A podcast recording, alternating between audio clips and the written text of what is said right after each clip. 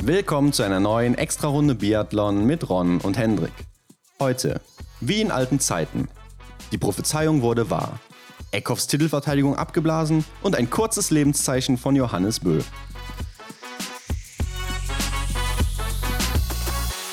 Da sind wir wieder, Hendrik. Zurück aus Annecy Grand Bonnant.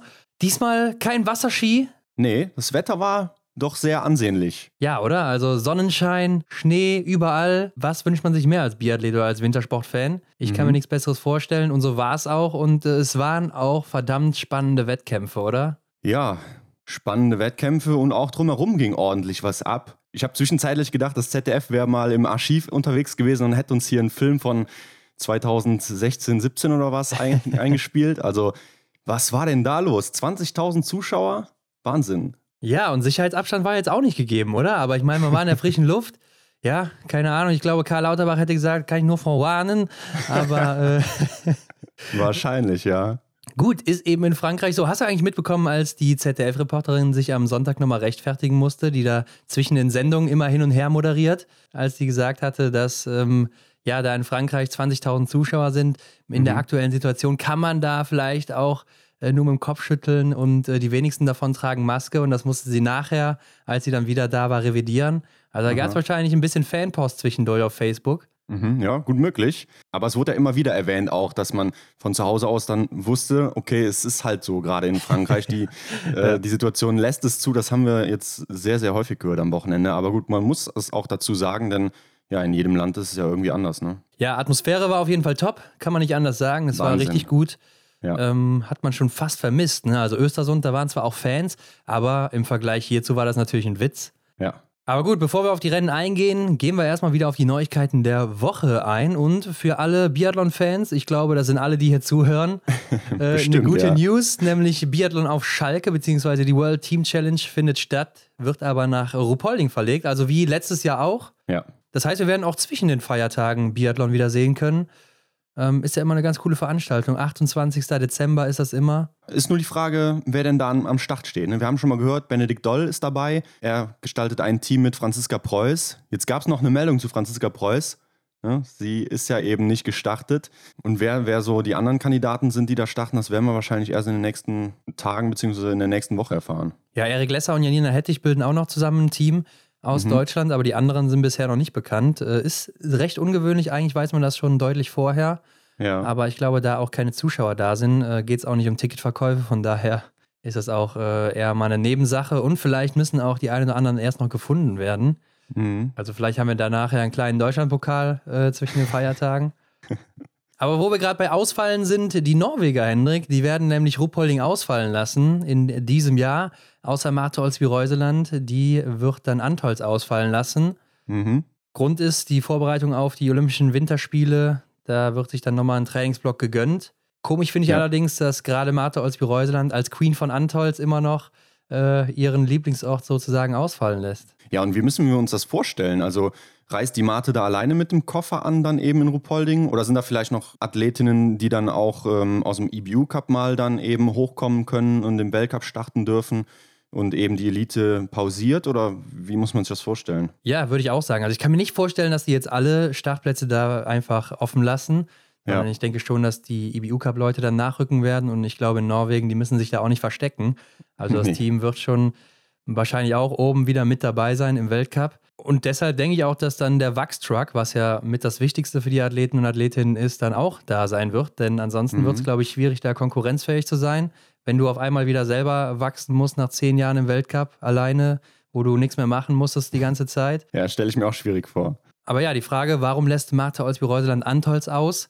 Ich denke, der Rest des Teams lässt Ruppolding ausfallen, weil sie dann eine Woche länger in Antolz sein können, sprich eine Woche länger im Höhentrainingslager Ja. und damit natürlich dann auch eine bessere oder ja, eine, eine andere Vorbereitung auf Peking haben, sind dann länger in der Höhe. Vielleicht Mhm. ist Martha Olsby-Reuseland eine, die merkt, ah, so lange in der Höhe, das tut mir nicht gut. Deshalb gehe ich da lieber ein bisschen später hin. Wer Ja, weiß. könnte ich mir auch vorstellen, dass sie da einfach auf ihren Körper hört und das dann eben in der Absprache mit den Trainern so auslegt, dass es eben bestmöglich für sie in Peking dann funktioniert. Und wenn das dann so die Lösung ist, warum nicht? Ja, am besten kopiert sie einfach den Trainingsplan von damals, äh, Antolz 2020, dann sollte in Peking ja nichts anbrennen. Oh ja. Mhm. Aber auch die Deutschen, da ist noch nicht ganz klar, wo sind sie denn jetzt am Start, wo sind sie nicht am Start? Angedacht war die ganze Zeit immer, dass Antholz der Ort sein wird, wo die Deutschen nicht am Start sind. Ähm, angeblich sind aber jetzt überall namhafte Mannschaften am Start. Äh, Christian Dexen hatte es letzte Woche auch schon mal in der ARD durchklingen lassen. Ich glaube, deshalb ist das Thema jetzt auch so aufgekocht. Ich glaube, das war mhm. vorher noch nicht ganz offiziell, ne? Ja, ich meine, irgendwann muss das ja zur Sprache kommen und ist auf jeden Fall gut für die Fans, denke ich mal, dass man eben dann doch weiß, dass deutsche Athletinnen und Athleten an den Start gehen werden. Gerade bei den Heimweltcup-Orten ist es natürlich äußerst interessant, aber die Frage ist natürlich, wer sind denn namenhafte Starterinnen und Starter? Ja, ich glaube auch, das ist Definitionssache. Ja, ich könnte mir schon vorstellen, dass dann auch in Antholz einige IBU-Cup-Starter und Starterinnen dabei sein werden. Ja. Ich meine, klar, bei den Herren haben sich auch äh, einige empfohlen, jetzt mit Lukas Fratscher und David Zobel zum Absolut. Beispiel. Mhm. Justus Strelo ist ja auch noch da unterwegs. Und äh, dann haben wir natürlich noch äh, Franziska Hildebrand und Maren Hammerschmidt als namhafte Athletinnen da. Aber auch Marion Wiesensater, die ja auch schon ein paar Mal im Weltcup war.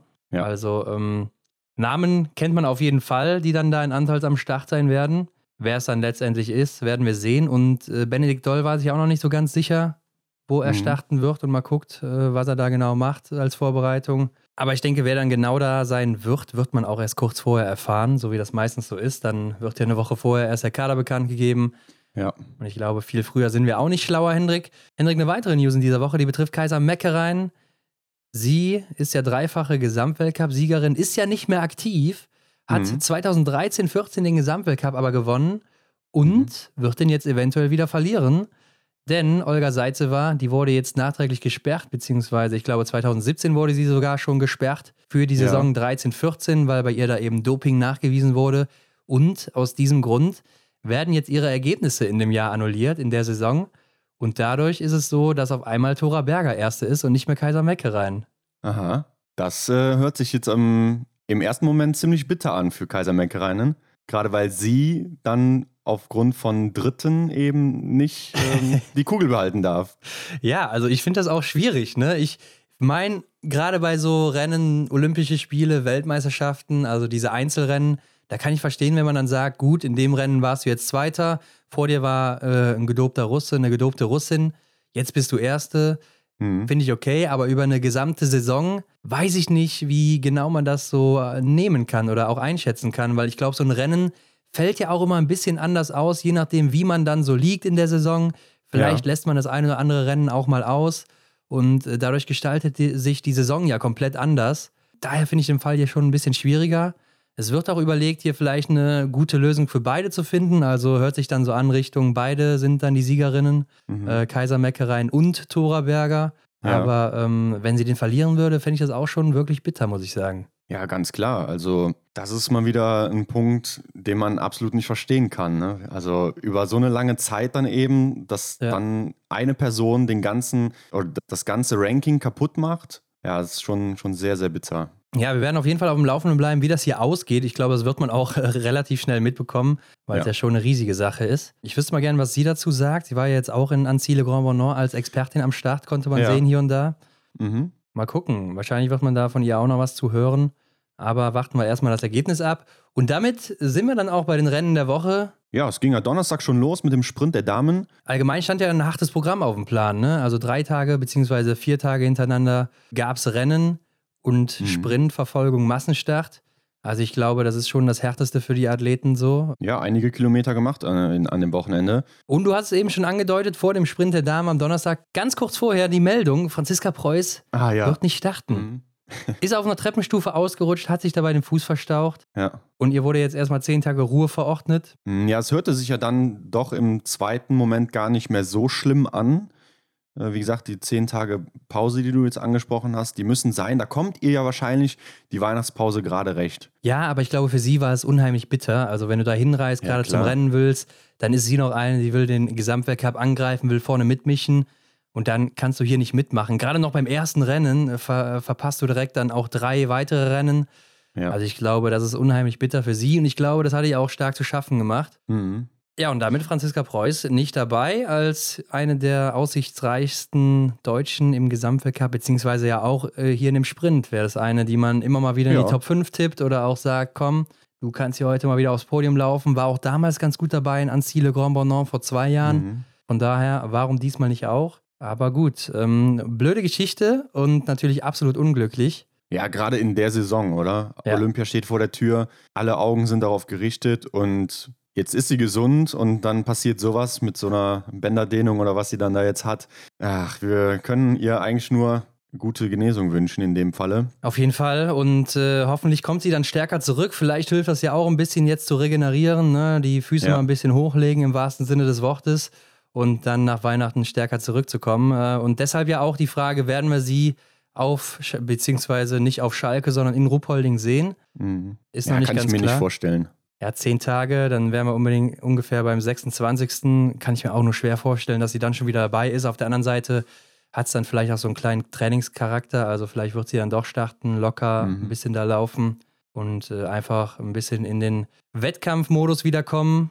Aber Hendrik, wer gewinnt ja. hier? Marta Olsby-Reuseland vor Anaïs Bescon und vor Elvira Oeberg. Ja, absolut beeindruckend. Äh, Marta Olsby-Reuseland, ja, da war kein Kraut gewachsen gegen, ne? Wie sagt man dazu? Also starke Leistung von ihr, zehn Treffer gesetzt. Ja, wobei läuferig ist sie ja gar nicht so gut dabei. Ne? Also die neunte Laufzeit, 33 Sekunden hinter der schnellsten, mal wieder Elvira Oeberg. Aber wie du schon sagst, sie trifft dann eben einfach, wenn sie ja. momentan nicht so gut in der Spur ist und ist dann eben ganz vorne. Und sie hatte eine richtig gute Range-Time, nämlich die viertschnellste hier an dem Tag. Mhm. Also am Schießstand, da agiert sie unheimlich schnell. Und ihr zweites Stehenschießen, beziehungsweise es gibt nur zwei Schießen, also ihr Stehenschießen, das war, war wirklich vom Feinsten, wie ich fand. Ja. Also richtig schnell durchgezogen, alles getroffen. Perfekter Sieg für Marta Olsby-Reuseland, ja schon der dritte jetzt in diesem Jahr. Zwei Verfolger und zwei Sprints jetzt gewonnen. Ja, und Anaïs Bescon macht ihr das Rennen quasi nach. Ne? Bleibt auch fehlerfrei, hat die achte Laufzeit, ist äh, knapp eine Sekunde schneller unterwegs als die Norwegerin. Also kopiert hier fast das Rennen von ihr. Und ja, noch beeindruckender finde ich einfach Elvira Oeberg auf Platz 3 mit zwei Fehlern. Tagesschnellste. Also einfach nur Wahnsinn, dass sie dieses Level noch halten kann, jetzt über diese längere Zeit. Wir sind jetzt am Ende des Trimesters. Die anderen Rennen haben ja auch ordentlich reingehauen bei ihr mit den Leistungen. Fantastisch, dass sie das so aufrechterhalten kann. Ja, man muss echt nochmal sagen, sie ist 22 Jahre alt, aber ich will nochmal gerade auf Annelies Bescorn zurückkommen, denn äh, mhm. sie ist ja vor Marte Olsby-Reuseland in der Laufzeit, ja. aber bei selber Trefferzahl dann trotzdem 15 Sekunden hinter ihr. Und sie verliert im Vergleich zu Marte Olsby-Reuseland ca. 17 Sekunden am Schießstand gegenüber der Norwegerin. Und äh, da sieht man einfach, wie wichtig es mittlerweile auch ist, schnell zu schießen und da auch schnell zu agieren. Denn ja. äh, hätte Anaïs Bescon hier mithalten können mit der Norwegerin, dann hätte sie das Rennen gewonnen. Und äh, mhm. sie aber auch eine wirklich gute Schlussrunde noch gelaufen. Also Anaïs Bescon, die sechs schnellste nämlich hier. Mhm. Und äh, hätte ich ihr auch so nicht zugetraut, aber äh, beachtlich, was sie auch in ihrem hohen Alter immer noch wieder zustande ist, äh, hier abzurufen.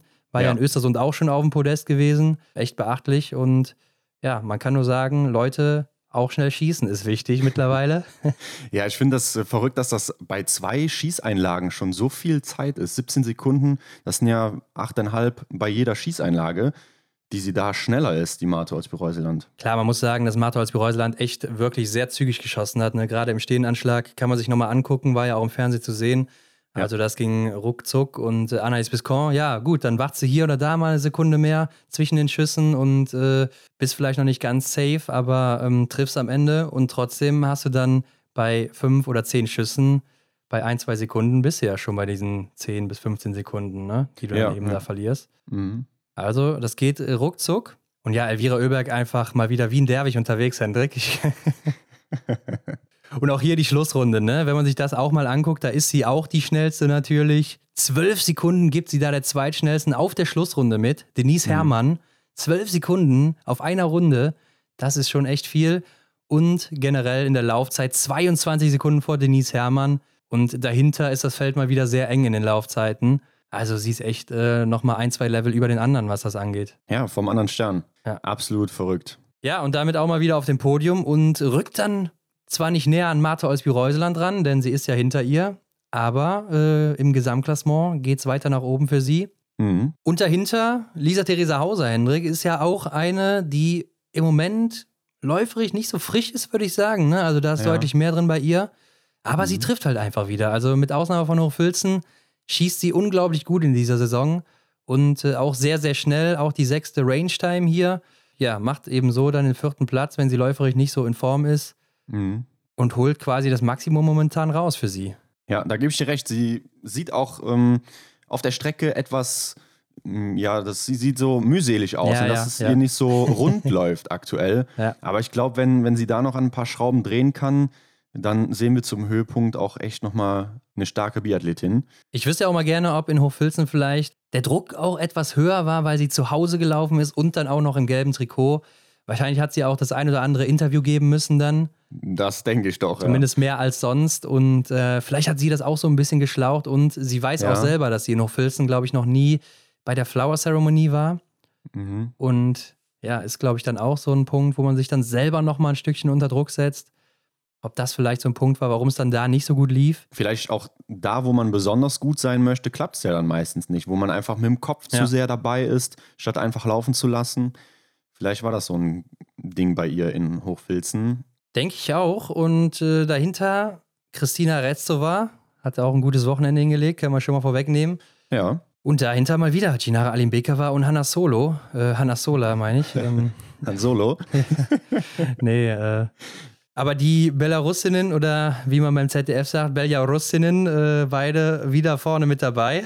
Ja, treten auch hier wieder in Kombination auf. Aus Nowe Miesto. Nee, sind sie ja nicht, aber Christoph Hamm, der hat da immer Spaß mit den Namen. Ja, Hanna Oeberg auf Platz 10, zwei Fehler, schießt einfach wirklich weiter nicht gut hier. Und hinter ihr, elfter Platz, ein Fehler Tiril Eckhoff. Zwölfte Laufzeit. Ja, und nach dem Sprint hat sie sich auch schon abgemeldet. Sie ist nach Haus gefahren, beziehungsweise geflogen wahrscheinlich. Ja, wahrscheinlich. Ähm, ja, es läuft einfach nicht. Ne? Zwölfte Laufzeit, 42 Sekunden hinter Elvira Oeberg. Und das waren auch die Gründe, die sie genannt hat. Also, weil sie einfach nicht mehr in körperlicher Verfassung ist, die sie kennt. Versteifte Muskulatur, sowas hatte sie anscheinend noch nie und hat wohl äh, im November zu viel Scheiße, wie sie sagt, trainiert. also, Aha. oder Blödsinn gemacht. Ja, und jetzt geht es darum, da wieder zurückzukommen. Also sie will schnell laufen, es geht aber einfach nicht. Also klar, der eine oder andere wäre natürlich froh mit den Ergebnissen und der Laufzeit, die sie hier noch vorzeigt. Aber aus ihrer Sicht ist es natürlich zwei Klassen unter dem letzten Jahr, wenn nicht sogar drei. Mhm. Aber das klingt jetzt für mich so, ähm, als wäre sie nicht ganz so bei der Sache gewesen äh, in der Vorbereitung und hat jetzt Panik und versucht das Ruder nochmal rumzureißen, damit sie dann in Peking bei den Olympischen Spielen doch noch die alte Tiril zum Leben erweckt. Ja, ich weiß natürlich jetzt nicht, was sie damit gemeint hat. Ich habe es jetzt einfach mal so zitiert aus dem Interview. Ob da jetzt das Training einfach schlecht war oder sie es hat ein bisschen schleifen lassen, glaube ich eher nicht, weil sie ja auch immer in den Interviews betont hat oder auch hier nochmal gesagt hat, sie will immer nochmal besser werden als vorher. Vielleicht hat sie einfach zu viel gemacht oder äh, zu sehr übertrieben auch Mhm. oder äh, die falschen Trainingseinheiten, ein paar neue Sachen ausprobiert vielleicht auch. Und äh, deshalb läuft es einfach momentan nicht. Vielleicht ist sie auch müde einfach. Kann ja auch sein. Aber gut, ich bin mal gespannt, wie man da das Ruder jetzt nochmal rumreißen kann. Also zwei, drei Wochen ist ja nicht viel Zeit. Und Mhm. äh, da frage ich mich immer, wie man das so schnell nochmal drehen will. Ja, die Frage ist, wie groß ist diese Lücke, ne, die sie dann jetzt gerade sieht? Wenn wir uns hier die Zeiten anschauen, die Ergebnisse von ihr aus dem ersten Trimester, dann ähm, könnten wir ja schon fast sagen, dass die Lücke doch etwas größer ist. Ja, also da muss ich schon zwei, drei bis manchmal sogar vier Prozent aufholen auf eine Elvira Oeberg. Ja. Und da frage ich mich, ob das überhaupt möglich ist in der kurzen Zeit. Klar, bis Olympia ist es noch was länger, aber äh, mal gucken. Vielleicht wird sie ja auch im Januar erstmal nicht zurückkommen, je nachdem, wie es um sie steht. Ja. Aber Hendrik, damit kann man ja dann schon mal festhalten, meine Aussage aus der letzten Woche, der Gesamtweltcup-Sieg, der ist sicher weg für sie. Also Ja. den wird sie nicht mehr verteidigen können jetzt. Ich erinnere mich, genau. Wollte ich auch gesagt haben. Also da scheinst du recht zu haben, denn ja, ihr fehlen ja jetzt hier schon wieder äh, aus zwei Rennen Punkte. Und ja, wer weiß, wie es dann im Januar für sie weitergeht. Julia Simon, Hendrik, macht vielleicht ihr erstes halbwegs gutes Rennen mit Platz 13 und zwei Fehlern. Läuft ganz gut, Ja, zehnte Laufzeit. Mhm. aber schießt dann trotzdem eben nicht so gut. Weiterhin leider. Und direkt hinter ihr Denise Herrmann, nur eine Sekunde mit selber Fehleranzahl, ist aber hier die zweitschnellste gewesen. Und ja, zeigt immerhin in die richtige Richtung, läuferig. Trotzdem denke ich, geht da noch was Richtung Spitze. Also ich denke schon, dass sie in ihrer Bestform mit einer Elvira Oeberg eigentlich mithalten könnte. Ja, es sind jetzt 22 Sekunden hier in dem Rennen, die sie da noch Rückstand hat in der Laufzeit auf Elvira Oeberg. Ja, ich denke auch, dass, dass da noch mehr drin ist. Dorothea Viera, Platz 19, auch zwei Fehler. War ja noch ganz gut dabei, war ja liegend noch fehlerfrei geblieben und dann äh, ging es im Stehenschießen drum, hat dann da aber zwei Scheiben stehen lassen. Dann wurde mhm. im Fernsehen gesagt, dass sie riskieren muss und sie hat es auch riskiert. Und dann habe ich mich gefragt, warum muss man denn hier riskieren in einem Sprint, wo noch ein Verfolger dranhängt und es wahrscheinlich eh nicht um Platz 1 geht und sie mit ja. zehn Treffern ja wahrscheinlich aufs Podium gelaufen wäre oder zumindest äh, in die Top 5. Also ähm, ist es doch eigentlich blödsinnig zu sagen, sie müsste hier riskieren an der Stelle, oder? Ja, mein Gedanke wäre auch eher, die Null zu bringen, beziehungsweise halt sich ein, zwei Sekunden mehr Zeit zu lassen, um dann eben eine gute Ausgangslage für den Verfolger zu haben. Ja, und ich denke, sie kann natürlich auch schnell schießen, aber ähm, wenn, wenn sie halt nicht trifft, dann trifft sie eben nicht. Und ich glaube jetzt auch nicht, dass sie hier großartig was riskiert hat oder riskieren wollte. Ja. Also fand ich ein bisschen blödsinnig. Aber direkt hinter ihr und nur zwei Zehntel ist Lisa Vitozzi, auch mit zwei Fehlern, also fast identisches Rennen, die beiden. Ja, sie ist ein bisschen schneller. 14. Laufzeit hat sie. Dorothea Viera war mit der 18. Laufzeit hier bedient. Ja, manchmal ist ja eigentlich schon wieder das alte Lied, ne? Lisa Vitozzi, manchmal kommt sie gut durch, dann hat sie auch einen guten Tag eben, aber jetzt hier reicht es nur für den 20. Platz. Ja, zwei Fehler ist dann auch in ihrer aktuellen Laufform noch zu viel für sie. Und wer auch nicht in Schwung kommt, Hendrik, das ist Ingrid Landmark-Tandrevold auf Platz 22 mit neun Treffern hier. Mhm. Sehe ich die auch weiter vorne, ne? Hat ja auch läuferig auf jeden Fall ein viel höheres Potenzial, kann sie aber auch nicht abrufen, genau wie die restlichen Teamkameradinnen von ihr. Die nächste Deutsche, Vanessa Hinz, auf Platz 27, ein Fehler, hat hier die 31. Laufzeit. Ja, und direkt dahinter ist äh, Stina Nilsson, Hendrik, mit zwei Fehlern. Mhm. Äh, hat eine gute Laufzeit, klar, sie ist sehr langsam noch am Schießstand, ne? da nur 83. nämlich. Also ganz, ganz weit hinten zu finden. Da verliert sie ordentlich Zeit. Läuferig ist sie knapp außerhalb der Top 10 mit Platz 11. Also mhm. da ist sie meistens auch im Weltcup oben mit dabei, so läuferig. Klar, sie setzt hier noch nicht die absoluten Bestzeiten. Aber ich denke, das zeigt schon in die richtige Richtung. Und wenn sie dann auch mal fehlerfrei bleibt, dann glaube ich, ist auch das Podium relativ locker drin. Ja, ich glaube, das beflügelt dann auch für so eine Schlussrunde, ne? wenn du weißt, ich bin jetzt hier dem, bei dem schwierigen Part fehlerfrei geblieben und jetzt kann ich nochmal richtig Gas geben. Vielleicht gehen dann da noch ein paar Sekunden mehr, äh, die sie da aufholt. Und ja, dann kann ich mir das auch gut vorstellen. Justine Breisas mit drei Fehlern auf 31. Äh, läuferig aber auch wieder oben mit dabei. Vanessa Vogt 32. mit einem Fehler. Mhm. Und Idalin ist 34. mit zwei Fehlern. Hatte ja auch jetzt ein paar gute Wochen bzw. Rennen gehabt, eher gesagt. Ja, im letzten Sprint sogar noch, ne?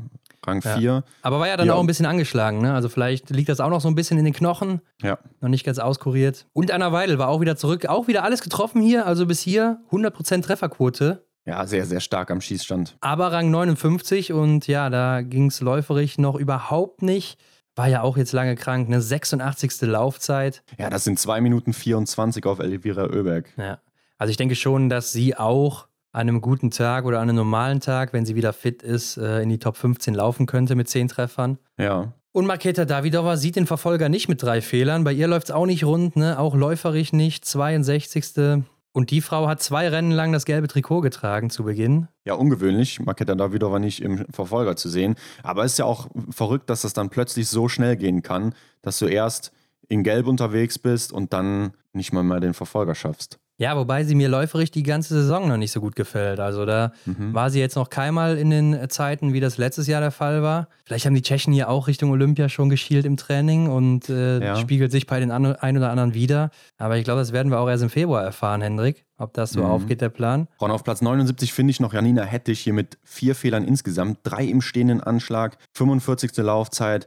Ja, das ist auch ungewöhnlich. Ja, ungewöhnlich, dass sie so viele Sch Fehler hier schießt am Schießstand. Ja, da kam Christmas Early bei ihr. Also da ging es in die Weihnachtsferien für Janina Hettich schon. Das Wochenende ja. war damit gelaufen, denn sie war auch nicht mehr in den Top 25 des Weltcups. Mhm. Und damit ging es dann am Freitag in den Sprint der Herren. Und Hendrik, da waren plötzlich in der Startliste sieben Leute im deutschen Team. Lukas Fratscher, der sollte mal eben vom Einzel, äh, den er gerade noch gelaufen ist in Obertiljach am Donnerstag, ja, im IBU rüberfahren ne? nach mhm. Frankreich und am nächsten Tag dann den Sprint laufen.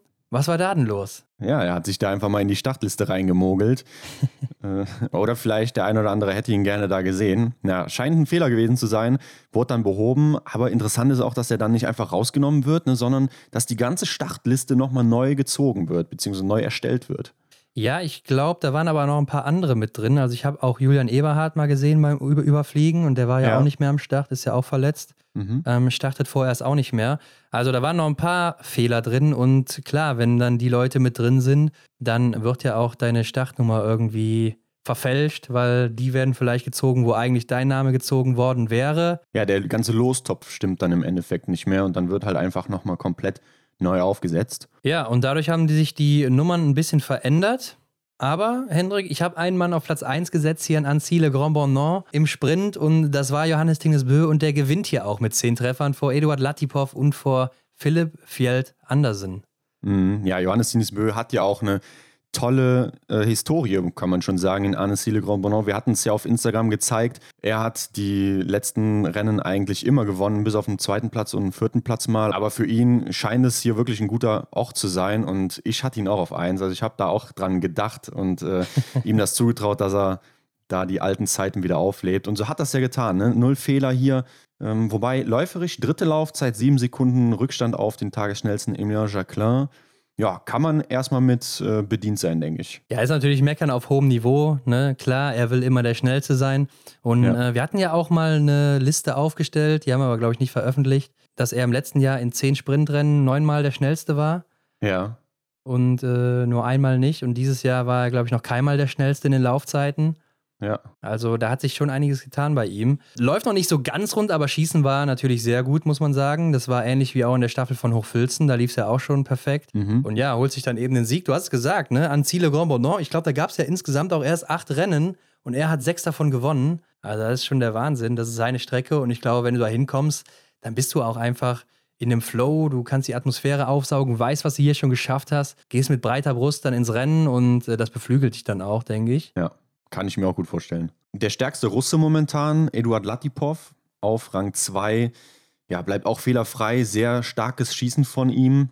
Und ist ja auch gar nicht so langsam. Ne? Hier vierte Laufzeit, 14 Sekunden auf Jacqueline. Ja, macht ein sehr gutes erstes Trimester und ich glaube, da ist es auch nur eine Frage der Zeit, bis er mal seinen ersten Sieg holt. Also sieht ja. echt stark aus, teilweise. Er präsentiert sich wirklich sehr gut. Ja, und dann zaubern die Norweger Philipp Fjeld Andersen aus dem Hut, der IBU-Cup-Sieger, immer noch amtierender. Mhm mit zehn Treffern läuft hier einfach mal aufs Podest. Also starke letzte Runde auch hingelegt, überholt dann noch Stula Holmler Greit, der nach dem zweiten Schießen Dritter war. Und ja, steht das erste Mal auf dem Podest. Ich glaube, da feierst du und er ist ja auch noch sehr jung. Ja, bei ihm finde ich es auch so faszinierend, dass er doch dann tatsächlich auch in der Laufzeit ja, unter den besten acht ist. Er ist nämlich hier Achter. Dass, ja. dass einfach auch so die zweite Reihe aus Norwegen, sage ich jetzt mal, dass die auch einfach da trotzdem oben mitlaufen können. Das ist schon echt, echt Wahnsinn. Ja, hat er jetzt auch so ein paar Rennen gehabt, wo er äh, gerade in Hochfilzen ja ziemlich weit hinten war und da haben wir noch drüber gesagt, ja, ist vielleicht wieder eine Chance für Johannes Dahler, der jetzt gerade im IBU Cup unterwegs ist. Mhm. Aber damit wird es dann auch wieder schwieriger, wenn ein Mann direkt mal aufs Podium läuft. Naja, dahinter ist es Quentin Fiormaillet, der erste Mann, der hier einen Fehler geschossen hat im Sprint. Ähm, auch wieder schnell unterwegs, zweite Laufzeit, nur ganz knapp, zwei Sekunden hinter Emilien Jacquelin, der ja der schnellste war. Ja. Und dahinter Stola Holmler Greit, der dauerhaft auf den letzten Runden seinen Podest verliert, momentan. Mhm. Ja, ich weiß nicht, was ich davon halten soll. Ne? Er hat hier wieder auch eine weiße Weste am Schießstand, kommt aber irgendwie gar nicht so aus dem Schatten raus, in dem er sich gerade befindet. Also für mich ist er aktuell so unterm Radar, habe ich das Gefühl. Er kann gar nicht so sehr das zeigen, was er eigentlich drauf hat beziehungsweise am Schießstand tut das ja, ne, hier und da, wobei da hat er auch schon mal einen Fehler oder auch zwei, aber ja, ja. gerade das Läuferische, das irritiert mich doch sehr bei ihm. Ja, aber es ist irgendwie wie die ganze norwegische Mannschaft, also es läuft einfach nicht mehr so rund, wo sie früher auch geschlossen dann irgendwie in den Top 6 oder Top 5 Laufzeiten waren, alle vier, fünf Leute. Sind sie jetzt irgendwie verstreut bis, bis Platz 20, 30 teilweise? Sturla jetzt hier 18. an den Laufzeiten. Und äh, gerade er hat äh, deutlich Probleme, auch schon in Schuschön mhm. haben wir es ja gesehen vor Saisonbeginn.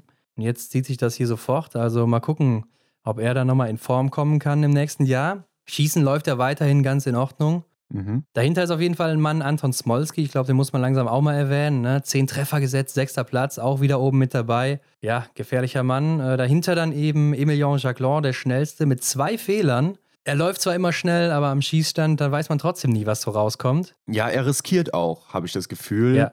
Und bei ihm kommt es mir halt so vor, als würde er dann auch im Kopf irgendeine Challenge haben, die er durchspielen möchte. Also bei dem weiß man halt nie, was passiert. Ja, ist so ein bisschen der Johannes Tinges Bös-Style, finde ich. So all in einfach von Anfang bis zum Ende, als er immer ja. noch so Martin Foucault hinterhergejagt ist oder noch nicht so die Nummer eins war. Ne? Da ist er ja immer voll ins Rennen. Vollgas gegeben und äh, einfach überall versucht, alles rauszuhauen, möglichst schnell, schnell zu schießen. Am besten null und wenn das klappt, dann gewinnst du. Und äh, das kommt mir bei ihm auch so vor, ne? dass er immer versucht, Mhm. einfach Vollgas, voll rein, ähm, möglichst schnell schießen, am besten treffen, aber es klappt eben nicht immer und deshalb zwei Fehler und siebter Platz. Dahinter Wettles Sjostad Christiansen und Sebastian Samuelsson. Also, das sind ja so die drei Leute mit Canton Fiormaillet, die auch äh, ziemlich weit oben sind im Gesamtweltcup, die ums gelbe Trikot kämpfen. In dem Rennen war es ja übrigens auch Sebastian Samuelsson zum ersten Mal mit dem dreifarbigen Trikot. Mhm, gut, dass du es Rot, ansprichst. Gelb, Blau, wobei Blau könnte auch einfach so eine Trennlinie gewesen sein. ja.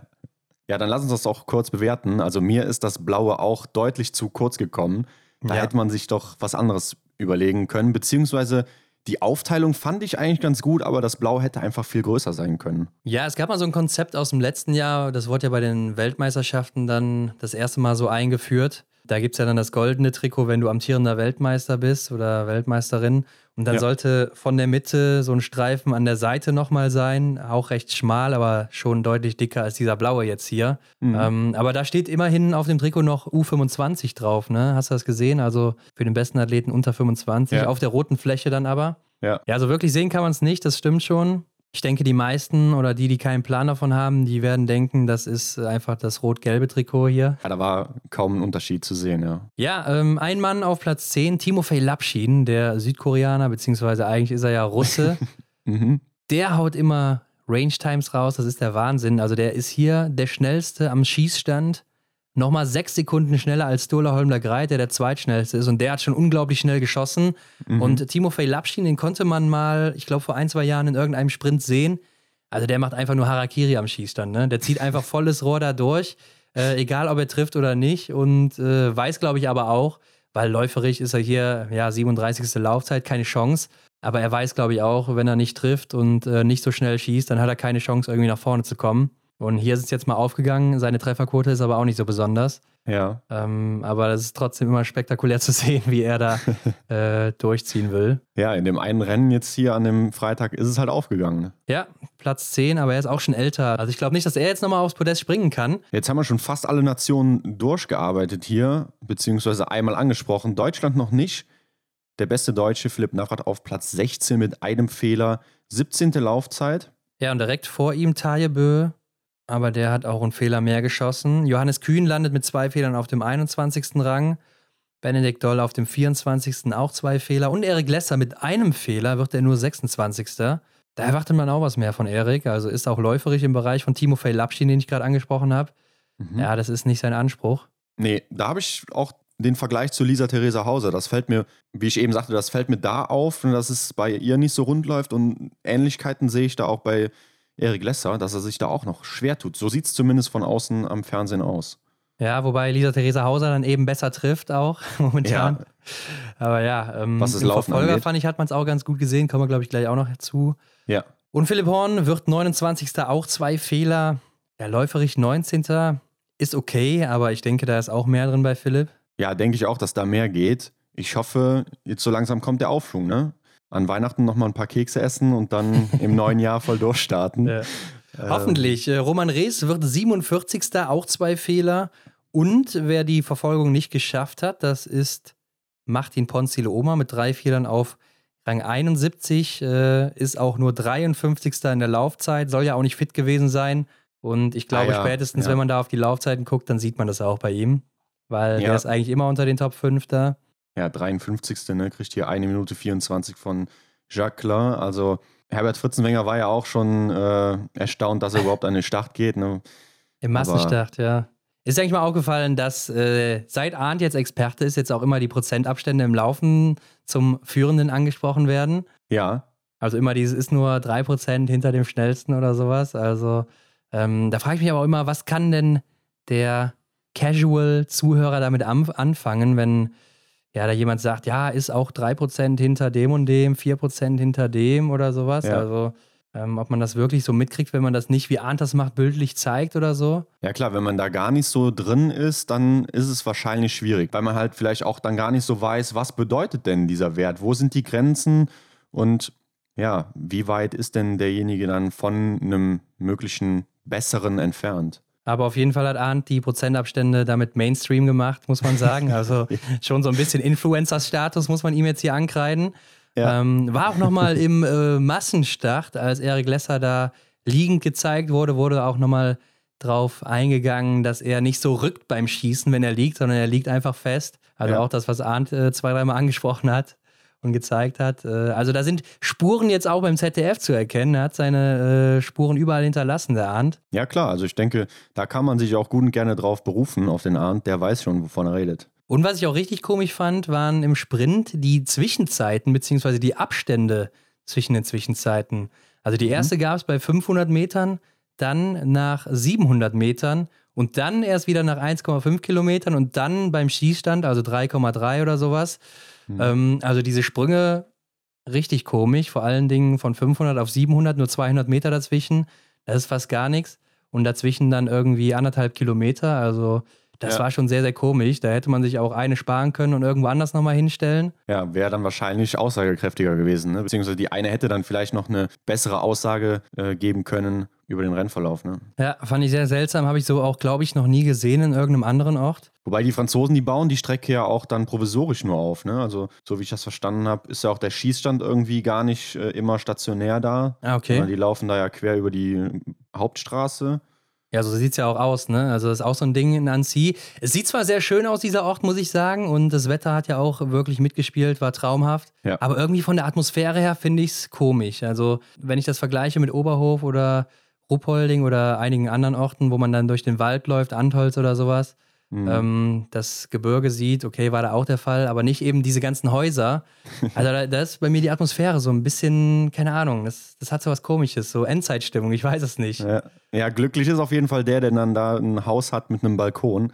Der kann da die Ja. Leute zum Public Viewing bzw. zum Live-Gucken ähm, einladen. Ja, wäre eine gute Idee für so eine kleine Ferienwohnung, ne?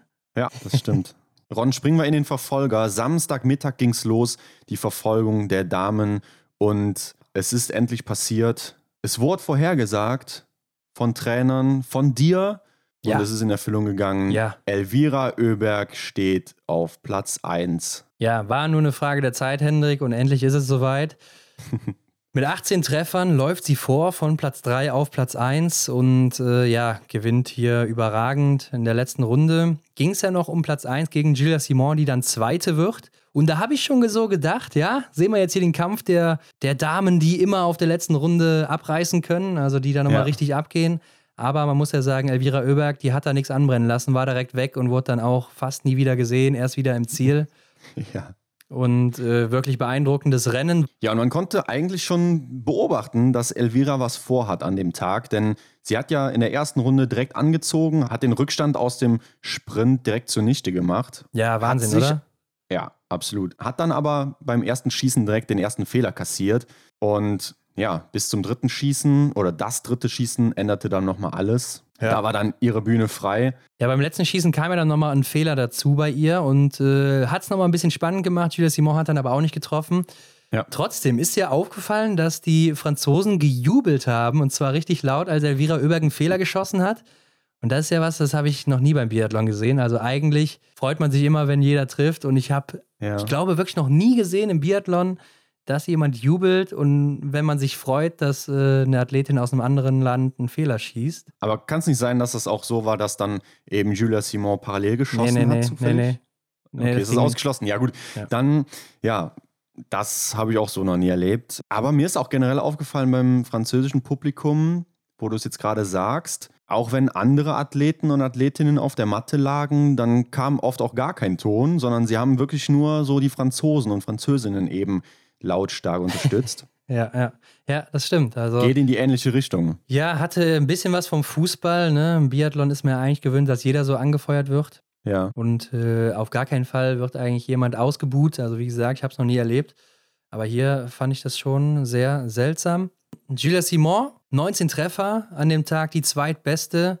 Hinter Lisa Vitozzi, die übrigens die beste war, macht hier ihr erstes richtig starkes Rennen, war aber auch unter Zugzwang, denn sie war ja noch nicht mal safe beim Massenstart dabei. Mhm. Und ich glaube, das ist das Rennen, wo sie auf jeden Fall dabei sein will. Ja, klar, aus dem letzten Jahr erinnert man sich da gerne dran. Zurück, denn ja, da war sie auch in Rot unterwegs. Also da musste sie einfach mit dabei sein. Aber dann äh, trotzdem krass zu sehen, wie sie unter Druck so performen kann, also dass sie dann so abliefert. Mhm. Ähm, schon eindrücklich, auch läuferig oben wieder mit dabei. Also hat alles gepasst am Wochenende, das vor heimischer Kulisse Ich glaube, besser geht's nicht. Und Hanna Oeberg macht dann das sogenannte Ödium komplett mit Ja. ihrer Schwester auf dem Podest bei ihrem ersten Sieg und ist an dem Tag auch die drittbeste. Elvira Oeberg haben wir, glaube ich, noch nicht gesagt, war die viertbeste an dem Tag, isoliert betrachtet. Das heißt, Mhm. immer ohne die Rückstände aus dem Sprint. Und ja, machen also beide ein sehr starkes Rennen. Martha aus Reuseland wird Vierte, Hendrik mit drei Fehlern. War meine Favoritin hier auf den Sieg, nach dem Sprintsieg auch schon. Ja, habe ich auch auf eins gesehen. Aber ich fand auch sehr, sehr schön zu sehen, wie die beiden Öberg-Schwestern sich dann im Ziel in den Armen lagen, um das noch abzuschließen. Also Ja. ich glaube, was kann es cooler ausgeben, mit, mit der größeren Schwester dann äh, den ersten Sieg zu feiern, wenn die größere Schwester eben dann auch noch mit auf dem Podium steht. Ja. Sehr schön. Lisa Vitozzi auf Platz 5. Hat man gedacht, ist sie wieder zurück? Du hast gesagt, sie war an dem Tag isoliert betrachtet die Beste, hat ja auch nur einen Fehler geschossen. Ja, ist aber auch läuferisch die viertbeste gewesen, also viertschnellste des Tages. Ja, Wirklich stark unterwegs, hat mir gut gefallen und äh, das konnte man eigentlich schon merken, dass das ein guter Tag wird, als sie liegend fehlerfrei durchgekommen ist. ja, ja. Also das Stimmt. ist eine Seltenheit momentan bei ihr, weil sie hat da richtige Probleme. Und jetzt Mhm. ist es mal wieder aufgegangen und dann haut sie direkt so ein Top-Rennen raus. Das ist natürlich ärgerlich, dass sie im Sprint so weit hinten war. Ja. Dahinter Anna Bescon und dann Lisa Theresa Hauser, die gut schießt auch, ne? 19 Treffer mal wieder gesetzt. Aber ja, läuferisch mal wieder keinen guten Tag erwischt und das hat man auch gemerkt, ne? Wirkte nicht so frisch auf der Strecke. Mhm. Hätte ja die Chance gehabt, auf der letzten Runde noch Dritte zu werden, aber konnte einfach nicht mehr mithalten.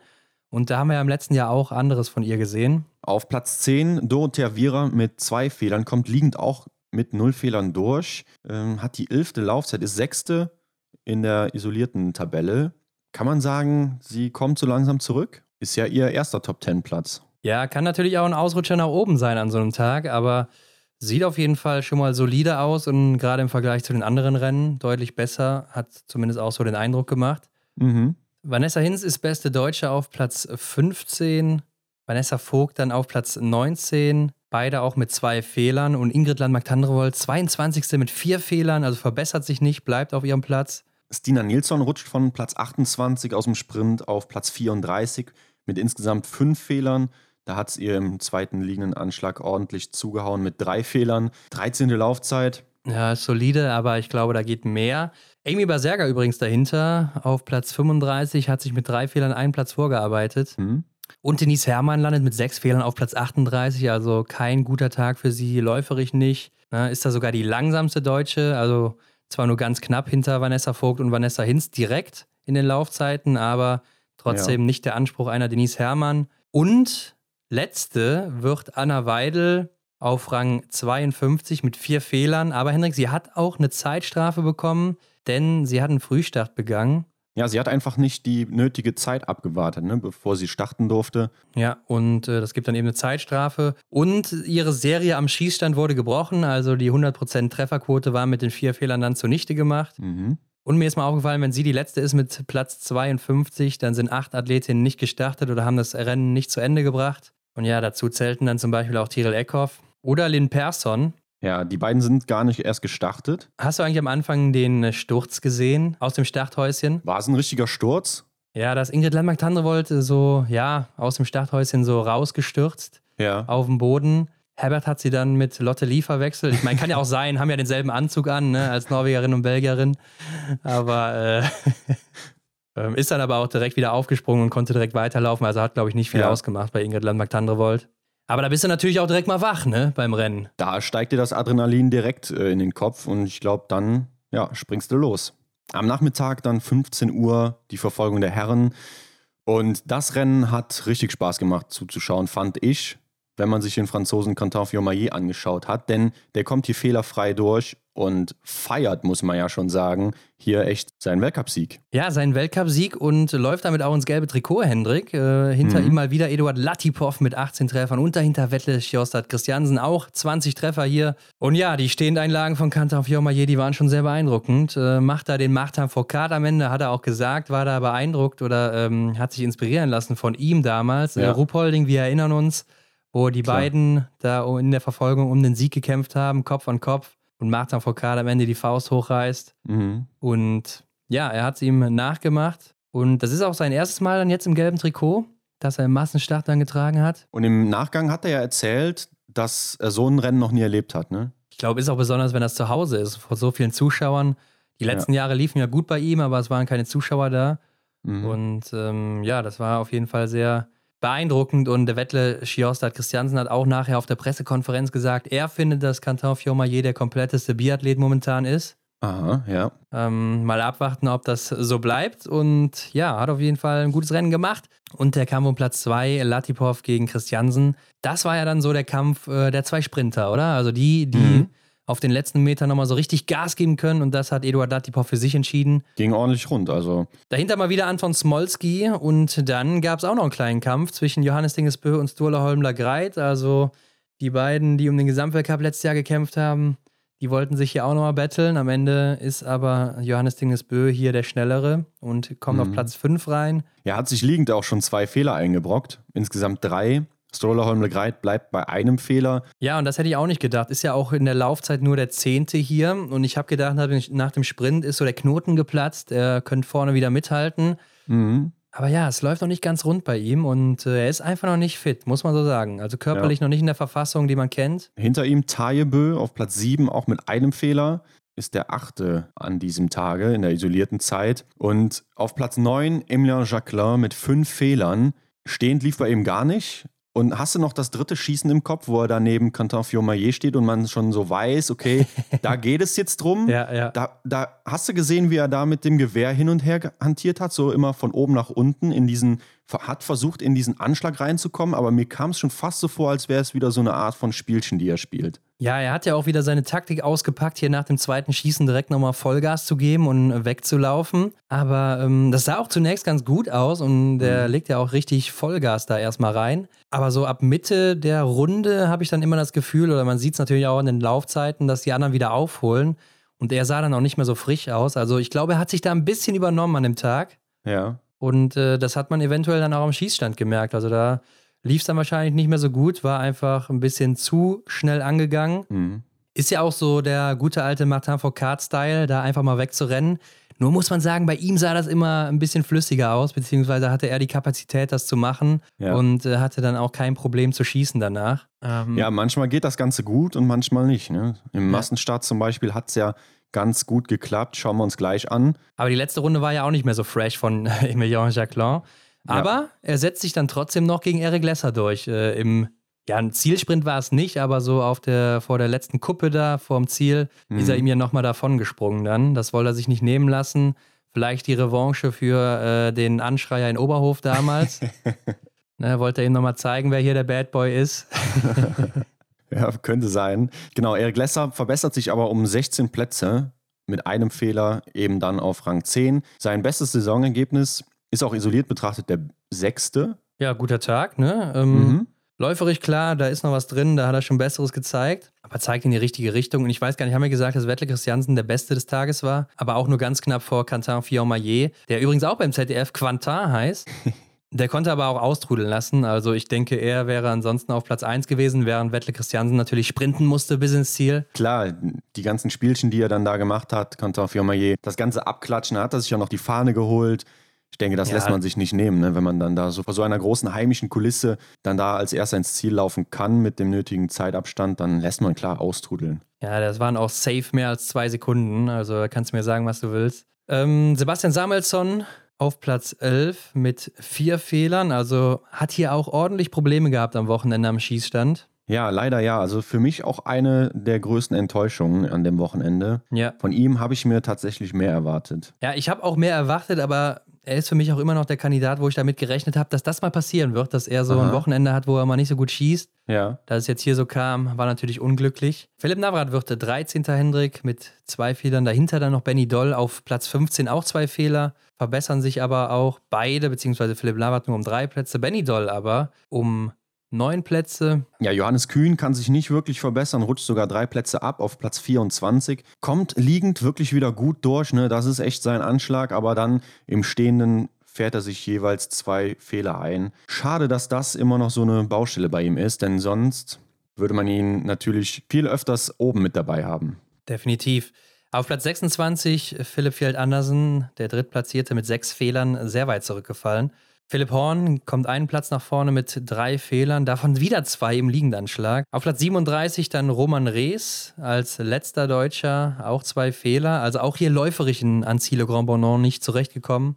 Ähm, und wen ich noch ansprechen möchte, ist Fabien Claude, der isoliert betrachtet der drittbeste war. Arbeitet sich von Platz 40 auf Platz 14 vor, nur einen Fehler geschossen. Und er hatte ja auch einen richtig guten Saisonstart, ne? genauso wie im letzten Jahr und ist mhm. dann aber auch, genauso wie im letzten Jahr, eingebrochen wieder in Hochfilzen, beziehungsweise dann auch danach das Wochenende. Und ich weiß nicht, was da immer mit ihm los ist, aber er hat echt immer diese Phasen, wo er richtig, richtig gut ist, auch richtig schnell. War ja. am Anfang ja der zweite oder drittschnellste Läufer sogar nach den ersten zwei Wochen. Mhm. Und jetzt bricht er hier immer danach direkt wieder ein. Auch am Schießstand läuft es nicht mehr. Und da fragt man sich doch, was bei ihm da immer abgeht, oder? Ja, dass da so eine große Wellenbewegung drin ist, ähm, finde ich auch komisch, denn hier hat er jetzt mal bewiesen, dass er es halt voll drauf hat. Ja, mal sehen, wie das im Januar weitergeht bei ihm, ob er dann nochmal zurückkommen kann. Und damit, Henry, ging es dann am Sonntag in den ersten Massenstart der Saison. Für mich das große Highlight immer und äh, ich glaube, das war ja auch wieder ein großes Highlight, also Spannung ja. pur bis zum Ziel. Und eine Frau, die holt sich hier den Doppelsieg. Elvira Oeberg und dahinter mal wieder der zweite Platz, also könnte quasi der Verfolger sein. Mhm. Nochmal kopiert hier Julia Simon und dahinter die Russin Restsova. Alle mit zwei Fehlern und Elvira Oeberg auf der letzten Runde wieder wie ein Derwig unterwegs und einfach nur beeindruckend, was die Dame da abreißt momentan. Ja, definitiv. Also ich hätte es ihr eigentlich nicht zugetraut. Ich habe gedacht, so nach dem ersten Sieg, okay, also nach dem Verfolgungssieg, ja, kommen jetzt vielleicht auch wieder die anderen Athletinnen dann mit einem guten Tag um die Ecke und dann hat sie vielleicht dann den, den Fehler zu viel am Schießstand. Also das Ganze habe ich ihr nicht zugetraut, aber Wahnsinn, dass es dann einfach nochmal abrufen konnte, diese Leistung. Auch wieder, ja, diese zwei Fehler, die scheinen sie in Frankreich quasi zu verfolgen. Äh, ich bin mal gespannt, wie deutlich der Abstand mal wird, wenn sie dann in so einem Rennen dann fehlerfrei bleibt. Beziehungsweise das haben wir ja auch schon mal gesehen ne, bei den Vorbereitungsrennen. ja. Also klar, da waren ja. noch nicht so viele äh, gute große Namen dabei, ne, aber schon aber einige. Man, man kann schon absehen, was uns dann da erwarten würde. Ja. ja. aber vielleicht sagen wir zuerst mal, es gab echt viele Absagen. Ne? Tyrell Eckhoff war nicht dabei, die ist ja dann schon abgereist. Franziska Preuß konnte natürlich nicht starten. Denise Herrmann hat sich dann äh, entschuldigt. Entschuldigt, ist, ja. Hat eine Entschuldigung von ihren Eltern noch mitgebracht für den Lehrer. nee, aber ähm, sie will sich wohl auf ihr Höhentrainingslager vorbereiten, ist nicht so bei 100 Prozent oder nicht so ganz stabil. Ja. Ähm, wer weiß, was da genau los ist. Anaïs Bescon auch nicht mehr dabei, die ja auch so stark war, auch noch am Podest gewesen im Sprint. Und ja. Lynn Persson auch nicht dabei, die ja auch dann im Verfolger schon nicht gestartet ist. Und da fragt man sich natürlich, haben die alle keinen Bock hier oder was? ja, aber Bock hatten auf jeden Fall dann aus deutscher Sicht Vanessa Hinz und Vanessa Vogt, denn das waren die einzigen Damen, die fürs deutsche Team gestartet sind. Ja, das ist schon mau für ein deutsches Team, also nur zwei Damen ja. dabei. Ich glaube, das hatten wir letztes Jahr einmal, ich weiß aber gar nicht mehr wo, war es bei der WM sogar? Mhm. Das ist ja Denise Herrmann, ist die dann noch gestartet im Massenstart? Ich weiß es gar nicht mehr oder drei und das war auch schon wenig. Ich kann es ja, ja, nicht mehr sagen. Ich habe es auf jeden Fall im Hinterkopf, dass wir es schon mal hatten. Mhm. Ähm, ich könnte jetzt nachgucken, aber ich bin zu faul. Und ähm, wer aber auch dabei war und für den es der erste Massenstart war, war dann natürlich Vanessa Vogt, aber ja. auch Stina Nilsson, die als 30. dann eben noch gerade so reingesprungen ist. Ja, genau. Sie kam nämlich über die besten fünf des Wochenendes ähm, hatte da Glück. Also natürlich auch, weil so viele Leute abgesagt haben. Man konnte ja auch schon vor dem Rennen sagen, das gelbe Trikot war schon mehr oder weniger safe für Marto als Reuseland. Also die hatte so einen großen Vorsprung und sie wird sich auch wahrscheinlich irgendwo da vorne platzieren, mhm. sodass Elvira Oeberg da gar nicht mehr drankommen konnte, weil sie war Zweite nach dem Verfolger. Der Abstand war zu groß, der war, ich glaube, um die 55 Punkte oder sowas. Also fast unmöglich, das zu holen. Ähm, und Ingrid Landmark-Tandrevold, die war in Rot unterwegs, denn das hat sie ja sich gerade noch so geschnappt beim letzten Rennen in Östersund in der letzten Saison. Also genau, war damit ja. vorher noch nie unterwegs. Ja, weil sie halt in der letzten Saison die Kugel gewonnen hat im Massenstart. Und dann darf sie das rote Trikot tragen. Hast du eigentlich mal während des Rennens an den Streckenrand geguckt und äh, mal geguckt, was die Fans da so für Plakate hatten? Ja, ich habe eins bei den Herren gesehen, von Benedikt Doll zum Beispiel. Bei den Frauen ist mir nicht direkt was aufgefallen. Also bei den Frauen ist mir eins aufgefallen, da stand drauf Doro Marry Me und darunter der Instagram-Name des äh, Typen, der das Aha. Plakat hochgehalten hat. Aber da muss man sagen, ich glaube, der Zug ist abgefahren bei Doro, also sie ist ja verheiratet. und ich weiß auch nicht, ob sie das auf der Strecke so, so mitbekommen hat. Ja. Aber mal gucken, vielleicht meldet sie sich ja, wer weiß. Ja, vielleicht war es ja ein Versuch wert. ja, aber gehen wir nochmal in die Liste rein, schauen wir uns die Ergebnisse an. Du hast es genannt. Ähm, auf Platz 3 die Russin Retsova. Und dann kommt sie nämlich schon auf Rang 4, Dorothea Viera, der erste Top-4-Platz für sie in der laufenden Saison. Ein Fehler, also sie ist echt gut am Schießstand durchgekommen. Und ja, läuferig, naja, da erkennt man sie noch nicht wirklich wieder. Rang 15. Ja, wobei die letzte Runde ist ganz solide bei ihr. Also da ist sie die zehnte mit elf Sekunden Rückstand. Es ist okay, ne? Ähm, hat sich ja auch ganz gut gehalten, wie ich fand, auf der letzten Runde. Und im Massenstart ist die Laufzeit ja nicht ganz aussagekräftig, weil du ja häufig mitschwimmst und äh, vielleicht auf den ersten drei, vier Runden nicht so viel Gas gibst und einfach dich nur mitgleiten lässt. Also von daher solides Rennen gemacht, ne? Hat auch wieder recht schnell geschossen hier mhm. mit der vierten Zeit am Schießstand. Und ja, damit ist sie mal wieder oben mit dabei. Hat er nachher noch im Interview gesagt, dass sie wohl in Östersund und Hochfilzen halb krank gelaufen ist. Aha. Also war anscheinend noch nicht ganz fit. In Idre müsste ja dann anscheinend auch noch nicht ganz fit gewesen sein. Ja. Aber gut, dann äh, bin ich mal gespannt, was da kommt, wenn sie dann wieder fit ist im Januar. Mhm, ja, vielleicht ist das eine Erklärung dafür. Ja. Ähm. Denn im Sommer war sie ja eigentlich auch ganz gut unterwegs. So Wiesbaden, mhm. was man gesehen hatte und wo sie sonst gestartet ist, waren auch läuferig die Zeiten ganz in Ordnung. So sah es zumindest aus. Ja. Und jetzt lief es erstmal nicht. Also ja, vielleicht könnte das der Grund gewesen sein. Mhm. Jessica Jislo war dahinter mit 20 Treffern, die einzige, die alles trifft und macht damit ihr bestes Ergebnis ihrer Karriere. Ähm, geht als Erste nach dem vierten Schießen raus, ne? wird nochmal von allen überholt, leider. Aber ich denke, trotzdem freust du dich dann über den fünften Platz, wenn es dein erster ist. Ja, klar. Hinter ihr Martholz Bereuselandron, ich habe ihr den Sieg zugetraut. Zwei Fehler und ja, läuferisch Rang 6. Hab ich eigentlich gedacht, dass da mehr drin ist. Ja, ich gucke gerade mal auf der letzten Runde, da ging es auch so. Dritte Laufzeit. Die schnellste war dann natürlich auch wieder Elvira Oeberg, ne, die direkt weggelaufen ist. Und die zweitschnellste übrigens Tina Nilsson auch hier auf der letzten Runde. Mhm. Also da sieht man auch ihr Potenzial. Aber ja, Martha aus Reusland hätte ich da auch jetzt gedacht. Wäre dann da ähm, noch ein bisschen weiter vorne. Aber da ist das Feld auch wieder sehr eng auf der letzten Runde, wo dann ja. mal Gas gegeben werden muss. Aber ich denke, ein sechster Platz ist trotzdem noch ganz solide. Allerdings, wenn man sieht, dass sie zwei Fehler hatte, dann würde man ja schon davon ausgehen, dass sie zumindest vor einer Christina Retzova landet, oder? Ja, auf jeden Fall. Schade. Unter den Top 8 finden wir jetzt aber dann auch wieder Marketa Davidova. Also sie scheint sich etwas erholt zu haben, wobei am Schießstand zwei Fehler, war aber relativ flott unterwegs mit der fünften Laufzeit. Ja, kommt anscheinend hier auch wieder besser in Schwung zum Abschluss nochmal. Gibt dann vielleicht nochmal ein bisschen Mut fürs neue Jahr. Dahinter Lisa Theresa Hauser, 19 Treffer mal wieder, super geschossen. Aber ja, körperlich, glaube ich, kein gutes Wochenende gehabt. Ja, die Weltmeisterin, ne? Und dahinter Hanna Oeberg, 10. Platz, vier Fehler. Mal wieder viel zu viele Fehler, läuferig, solide dritte Laufzeit, aber ja, da bin ich auch noch nicht mit zufrieden. Ich habe mal geguckt, ihre ähm, äh, Schießwerte sind aktuell bei so 80 Prozent. Ja. Also das ist nicht gut. Normalerweise war sie auch immer so bei 85, 86, 87, je nachdem. Also da läuft es nicht rund. Ja, auch dass sie einfach mal drei Fehler liegend schießt. Ähm, ja. Das ist ja schon so ein Punkt, wo man denkt, ja, da ist irgendwas, was nicht stimmt. Stina Nilsson, Hendrik, die wird 16. Und wenn man dann mal auf die Laufzeiten guckt, dann sieht man auch, dass in den Top 4 drei Schwedinnen sind, läuferig. Also geschlossen, ein starkes Team da. Ingrid Landmark-Tandrevold, das rote Trikot, ist 17. auch mit vier Fehlern, genau wie Stina Nilsson. Und Ginara Alimbeka war Platz 19, erste mhm. schlechte Platzierung, glaube ich, in diesem Jahr. In Östersund hatte sie mal in der Verfolgung den 10. Platz und jetzt hier dann den 19. Ja, aber in der Verfolgung war sie auch schon Elfte. Also ihr dritter Platz im zweistelligen Bereich jetzt in dieser Saison. Also ja, lässt hier ein paar Federn, ja. 22 Vanessa Hinz, vier Fehler. Vanessa Vogt 24. mit drei Fehlern. War ja auch im Interview danach ein bisschen angefressen. Ja. Und hat da mal ein paar Shots verteilt an die, an die Hater-Fans. ja, kann ich gar nicht so sehr nachvollziehen, muss ich ehrlich sagen. Weiß nicht genau, warum sie das so getan hat, denn aus ihrer Position hat sie es ja eigentlich gar nicht nötig, oder? Denn lass uns mal überlegen, sie läuft ihre erste Weltcup-Saison scheinbar durch. Also ich wüsste jetzt spontan nicht, wer sie da nochmal irgendwie rauskicken könnte aus dem Weltcup-Team äh, mit ihren Leistungen.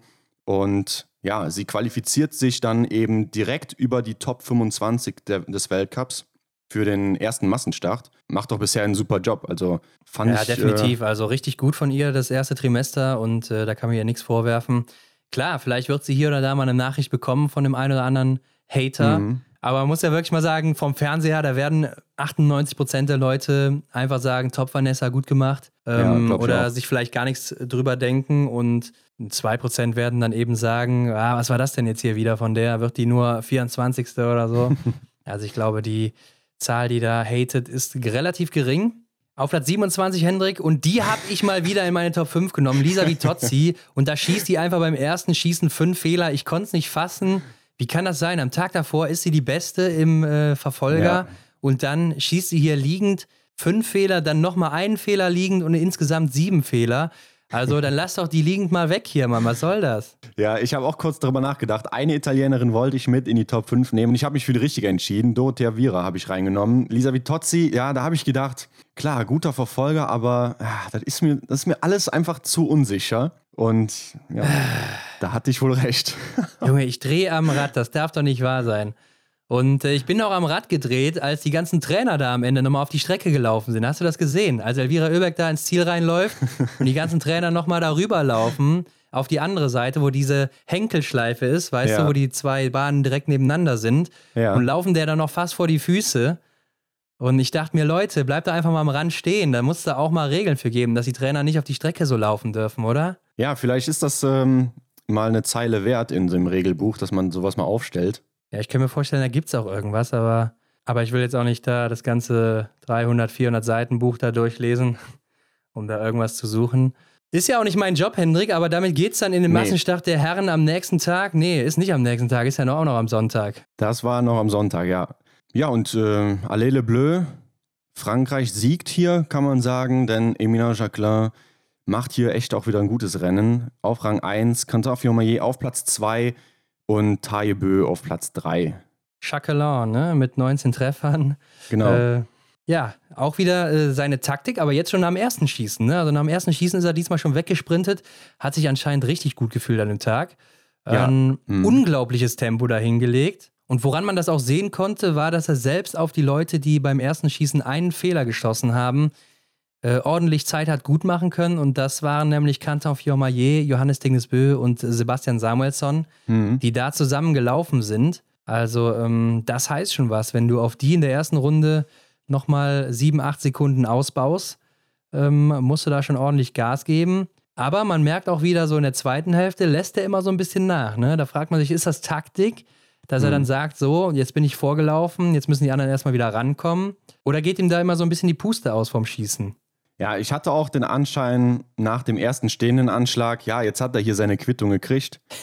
ja, er springt da ja, reißt da Lücken ins Feld, beziehungsweise setzt sich da wahnsinnig ab, ja, und hab, da habe ich gedacht, hm, siehst du mal, hättest du besser ein bisschen weniger Gas gegeben, aber ja, scheinbar war das alles irgendwie geplant. Na ne? gut, der, der Fehler wahrscheinlich nicht, aber den hat er gut in Kauf nehmen können und macht einfach echt ein beeindruckendes Rennen. Ja, und gewinnt damit vor Canton Fiormaillet und sichert sich damit auch das gelbe Trikot jetzt über Weihnachten. Mhm. Hast du seine Pose im Ziel gesehen? Was sollte das mit den verschränkten Armen? Ja, vielleicht die Boss-Pose oder so. Also, ja, habe ich auch direkt dran gedacht. Ach, ja, ich Sah erinnere mich aber auch noch an den Massenstart. Aus. Ich erinnere mich aber auch noch an den Massenstart von der Pokeljuka Hendrik. Also da war das, sah das ein bisschen anders aus. ja, da hat er auch verschränkte Arme, beziehungsweise hätte er haben können, ne? Als ja. bockiger kleiner Junge. ja. Ähm, ja, Bö auf jeden Fall auch mit dabei mal wieder auf Platz 3. Mhm. Und dahinter Felix Leitner und der ist ja im Massenstart irgendwie an Bö gebunden, oder? Ich erinnere mich so an Oberhof. Ja, und äh, er ist auch im Massenstart meistens immer oben mit dabei, oder? Also das sind die besten Rennen von ihm, also da sieht man ihn häufig oben und scheint sein Ding zu sein. Ist auch hier der Einzige mit 20 Treffern. Super ja. Rennen gemacht. Wo ist er läuferig, Hendrik? Auf Rang 16. Mhm, Denke ich, ist ganz solide. Ja, auf Sebastian Samuelsson kriegt er hier 51 Sekunden. Sebastian Samuelsson der schnellste dann. Aber ja, das wird ihm auch Aufwind geben für den nächsten Monat dann. Ähm, Johannes Kühn, der wird hier bester Deutscher auf Rang 6. Ist ja vielleicht fast noch an Wettle Christiansen rangekommen, der vor knapp. ihm gelandet ist. Ähm, aber Johannes Kühn, fehlerfrei im Liegendanschlag. Alles getroffen, auch in der Staffel. Kein Schuss daneben gesetzt im Weltcup bisher. Ja, 60 von 60 Schuss im Linienanschlag hat er ins Ziel gebracht. Schon eine gute Quote, oder? ja, auf jeden Fall. Also das haben die wenigsten geschafft. Ich weiß, Martin Foucault, der war mal sehr lange äh, im Januar damals liegend fehlerfrei. Ja. Und Janina Hettich hat es doch letztes Jahr auch geschafft im ersten Trimester. Genau. Mhm. Aber hatte sogar auch noch ein paar Rennen mehr, weil sie war ja das komplette erste Trimester dann dabei. Ja, Johannes Kühn kam ja dann eben erst in der zweiten Woche von Östersund dazu. Aber trotzdem äh, eine sehr starke Leistung Benedikt Doll auf Platz 7, ein Fehler direkt im ersten Anschlag. Laufzeit, ja, da ist er auf Rang 13, 45 Sekunden kriegt er da. Hm, aber doch ein gutes Rennen für Benedikt, oder? Also er kommt doch so langsam wieder dahin, beziehungsweise mit dem Rennen hat er doch dann gezeigt, dass er auch da wieder hin kann, wo er eigentlich hingehört. Ja, ich denke, die Platzierung gibt ihm Aufwind, aber auf jeden Fall an einem guten Tag, wenn er auch läuferig dabei ist, so wie man es von ihm gewohnt ist, kann er hier auch um einen Sieg mitkämpfen, um mhm. äh, Platz 1 oder zumindest auch ums Podium. Sebastian Samuelsson auf Platz 9 mit vier Fehlern, aber natürlich auch wieder läuferig oben mit dabei. Du hast es eben schon gesagt. Der schnellste. Mhm. Dann kommt Philipp Navrat auf Platz 19 mit drei Fehlern und dann kommt Johannes Dingesbö mit fünf Fehlern auf Platz 20. Ja, wie ausgewechselt. Fünfte Laufzeit, ja, okay, das kann man noch so akzeptieren, auch wenn es nicht sein Anspruch ist. 20 Sekunden Rückstand in dem Fall. Aber Warum läuft das denn dann da am letzten Anschlag im Stehenden nicht mehr? Drei Fehler dann nochmal zum Schluss. Ja, ich glaube, er ist einfach körperlich noch nicht in der Verfassung, das so, das so durchzuziehen, wie er das eben gewohnt ist. Äh, er ist ja auch die ersten drei, vier Runden mit Canton Fiormaillet gelaufen. Die haben ja beide synchron geschossen und er die ganze Zeit hinter ihm her. Und ja, ist ja ein gutes Zugpferd auf jeden Fall. Aber normalerweise weiß man, dass Johannes Tingnes da eigentlich den Ton angeben würde, wenn er könnte. Und man muss sagen, auf der letzten Runde, da ging auch nicht mehr viel. Ne? Also hm. da ist er auch als 20. raus, kommt als 20. ins Ziel, überholt dann nur noch Sturlaholm Lagreit und dann wird er sogar noch von Philipp Navrat überholt. Und ich glaube, das ist auch was, was äh, unter normalen Umständen niemals passiert wäre. Also ich will Philipp, Philipp hier nichts unterstellen, aber Johannes Dingesbö, der ist dann doch ein anderes Level in äh, hm. seiner normalen Verfassung, oder? Ja, sollte man so auf jeden Fall einordnen. Aber man sieht es auch an der Laufzeit der letzten Runde, da ist er nur 22. 21 Sekunden hinter Smolski, der der schnellste war. Und Philipp Navrat ist da drei Sekunden vor ihm. Ist nicht viel, aber das reicht dann eben für den einen Platz. Ja, ja. Ich hatte jetzt gerade schon den Gedanken für mich, dass ähm, er vielleicht auch gedacht hat, ach, weißt du was, drei Fehler im letzten Schießen kommen. Ich lasse es einfach ruhig angehen, so, aber es geht ja immer noch um Punkte, die man sammelt. Ja, ich kann mir auch nicht vorstellen, dass er so drauf ist, dass er sagt, komm, ja. keine Lust mehr. Denn normalerweise würde er hier versuchen, wahrscheinlich noch auf Platz 12 vorzulaufen, so 20 Sekunden rauszuholen auf der einen oder anderen. Ja. Ähm, na gut, aber Stola Hümle Greit direkt dahinter mit zwei Fehlern, so weit hinten, 21. fällt auch nach dem letzten Schießen nochmal sechs Plätze zurück. Ja. Also der Trend geht weiter, der Negativtrend bei ihm. Auch im stehenden Anschlag jeweils ein Fehler geschossen. Das kennt man so nicht, das kann passieren, aber das kennt man so von ihm nicht. Er ist eigentlich so ein sicherer Schütze. Und ja, die 24. Laufzeit, die spricht ja dann auch für sich eigentlich, dass da gerade dann auch wieder wie im Verfolger schon erwähnt, einfach noch nicht das geht, was man eigentlich gewöhnt ist. Ja, vor allen Dingen auch, weil hier sehr gut geschossen wurde. Ne? Wenn wir mal gucken, unter den Top 10, da sind zwei Leute, die haben mehr als einen Fehler geschossen und Felix Leitner, der fehlerfrei ist. Also da musstest du schon wirklich gut schießen hier heute an dem mhm. Tag. Ähm, und man hat ja auch gesehen, es war kaum Wind oder gar kein Wind wirklich da im Stadion. Also die meisten Fehler waren dann Eigenverschulden. Mhm. Und daher gerade bei ihm sehr ungewöhnlich. Aber ja, kann natürlich auch sein, physisch nicht so fit, dann bist du auch am Schießstand nicht so stabil. Ja. Und dann läuft es eben nicht, Hendrik. Und äh, auf Platz 27 Erik Lesser, zwei Fehler, jeweils im stehenden Anschlag, damit vier Fehler. Sehr ja. ärgerlich und Erik auch hier wieder mit seiner berühmten Erik-Taktik ganz am Anfang. Läuft erstmal hinterher. Ja, aus der letzten Startreihe gestartet, hatte sich aber dann nochmal was abfallen lassen. und ähm, ja, nach dem Motto, Leute, macht ihr erstmal euer Ding da vorne. Ich halte mich aus dem Getümmel raus, so kennt man ihn. Aber macht und er ja gerne, ne? Also ähm, ist, glaube ich, auch sein Ding geworden, nachdem das einmal dann richtig gut lief in einem Massenstart. Ja. Äh, ich müsste jetzt mal nachgucken, ob das danach nochmal so gut lief bei ihm oder ob ja. das ein einmaliges Ding damals war. ja, aber wenn man drüber nachdenkt, dann macht es schon Sinn, wenn man von hinten sowieso startet, dass man sich dann erstmal da raushält. Äh, er geht ja dem berühmten Ziehharmonika-Effekt. Hast du vielleicht schon mal gehört in, im Rennen? äh. Äh, dem geht er ja aus dem Weg, ne? Und äh, da kamen ja teilweise die Athleten zum Stehen sogar im Anstieg da.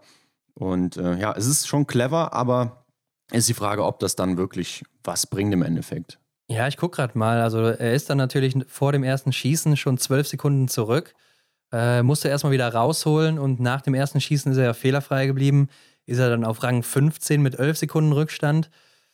Klar, jetzt kann man sagen, es ist natürlich schwierig, da von ganz hinten nach vorne durchzulaufen oder vorzulaufen, auch wenn du körperlich nicht unbedingt in der besten Verfassung bist. Mhm. Trotzdem ist es natürlich ein Ding, erstmal diese zwölf Sekunden wieder rauszuholen.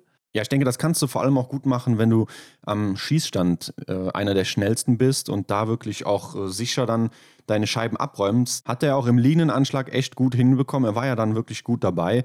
Schade, dass es dann eben im stehenden Anschlag nicht weiter so lief. Ja, da hat er im Moment so ein bisschen die Probleme. Ja, und Probleme hatte Roman Rees wohl äh, in der Loipe.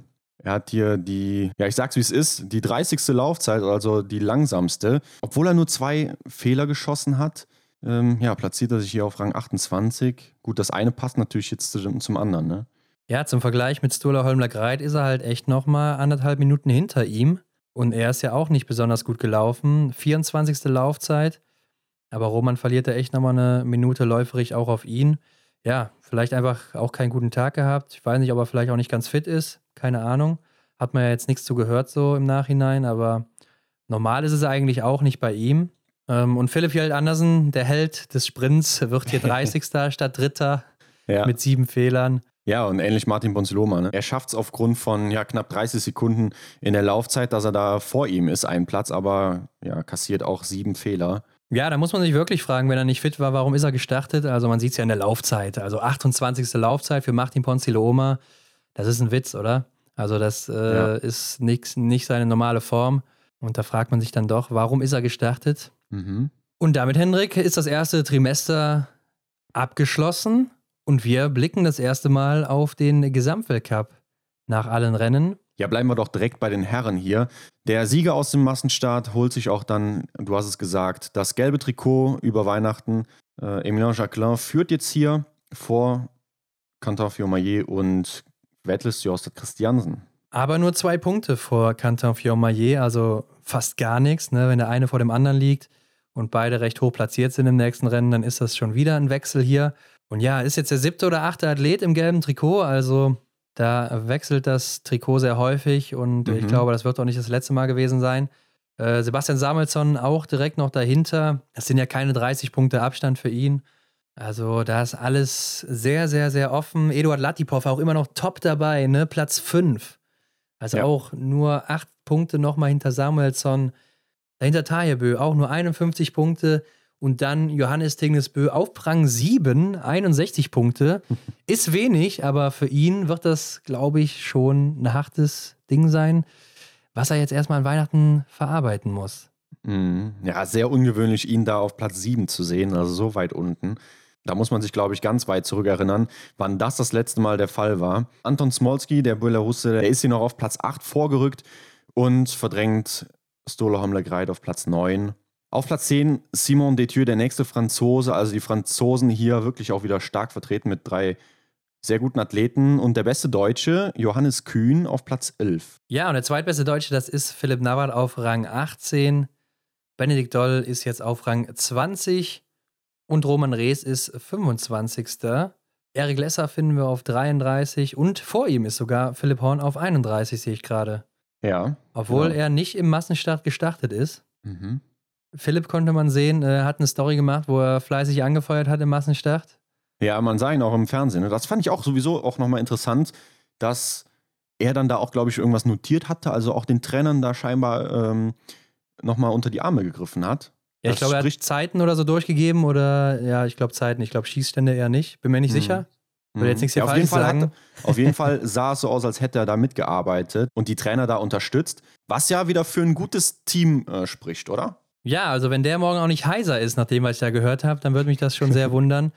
Aber komm, Henry, gucken wir nochmal bei den Damen rein. Da führte Martha aus Bireuseland weiter. Der Abstand etwas größer zu Elvira Oeberg, nämlich 30 ja. Punkte, aber ist trotzdem nicht viel. Also es kann mit einem Rennen schon wieder vorbei sein, wenn Elvira gewinnt oder auf dem Podium steht und Martha mhm. aus Bireuseland zum Beispiel einen schlechten Tag hat oder Antols auslässt. Jo, genau. Ist die Frage, ob Elvira Oeberg natürlich dann auch bei allen Weltcup-Orten mit am Start sein wird.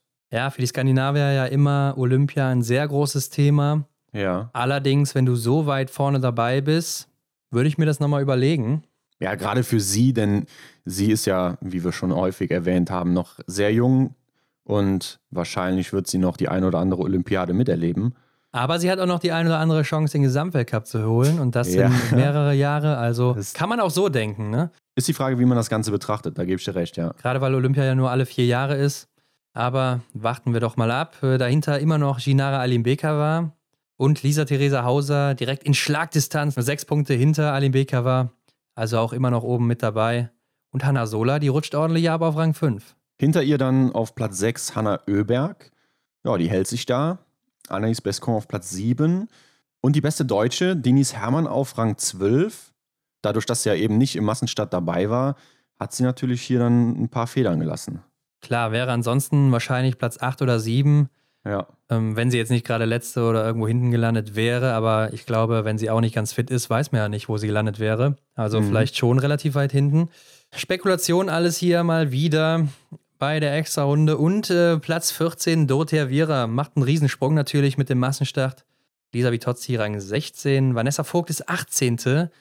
Franzi Preuß verliert natürlich einiges jetzt, ist 19. Ja. Drei Rennen ausfallen lassen, ne? damit ja auch schon ein Rennen, was nicht gestrichen werden kann, denn es gibt nur zwei Streichergebnisse. Mhm, ja. Also die null Punkte, die stehen jetzt schon einmal. Und ordentlich nach vorne kommt Julia Simon hier auf Platz 20. Ja, war ja davor noch außerhalb der Top 25. Mhm. Vanessa Hinz ist 26. und Tiril Eckhoff jetzt 27. Stina Nilsson ist 30. zurzeit. Mhm. Lena Hecki 32. Ida Lien 33.